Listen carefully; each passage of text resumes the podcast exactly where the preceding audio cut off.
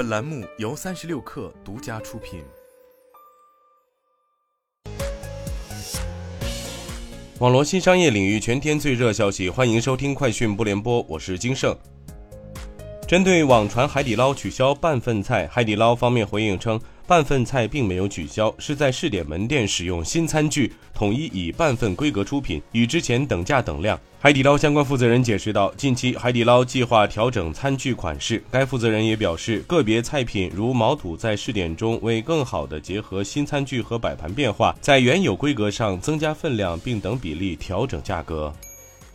三十六氪从多个知情人士处获悉，理想汽车启用了自动驾驶公司青州智航为智驾供应商，协助高阶智能驾驶功能在 Pro 版车型落地。目前，青州智行部分员工已经开始到理想汽车驻厂开发。青州智行进入后，将负责理想 AD Max 3.0算法向 AD Pro 平台的优化与迁移工作，不是从头开发一套新算法，大量数据及代码都继承 AD Max。迁移工作中，理想智驾团队依然在感知、规划、控制等模块有牵头负责人，甚至理想 CEO 李想本人也在紧盯这个项目，亲自给青州智行团队制定 KPI。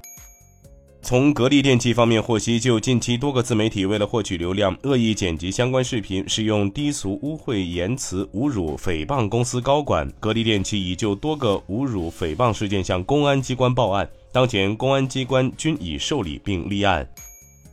当地时间十一月十六号，Meta 推出了两项基于人工智能的视频编辑新功能，可用于在 Instagram 或 Facebook 上发布视频。第一个功能名为 M Video，可以根据纯文本、纯图像或组合的文本和图像输入来生成视频。另一款名为 M Edit，用户可以通过文本指令进行自由形式的编辑。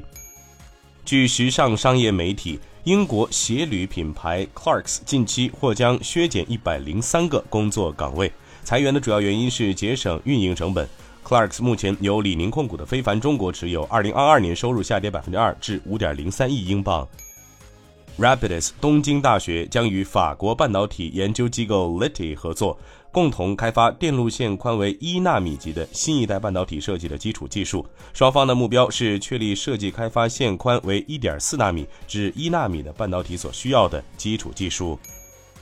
日本太空风险企业 iSpace 昨天宣布，最快将在2024年冬季发射登月舱。这是该公司探月计划的第二部分，将搭载新开发的采集月球沙粒的小型探月车。预计使用美国太空探索技术公司的火箭，在2024年10月至12月前后发射升空后，挑战2025年内登月。欢迎大家关注公众号“职场 bonus”，职场 B O N U S，回复进群即可加入三十六课职场社群，求职招聘，结交更多同频的朋友，等你来。以上就是今天的全部内容，咱们下周见。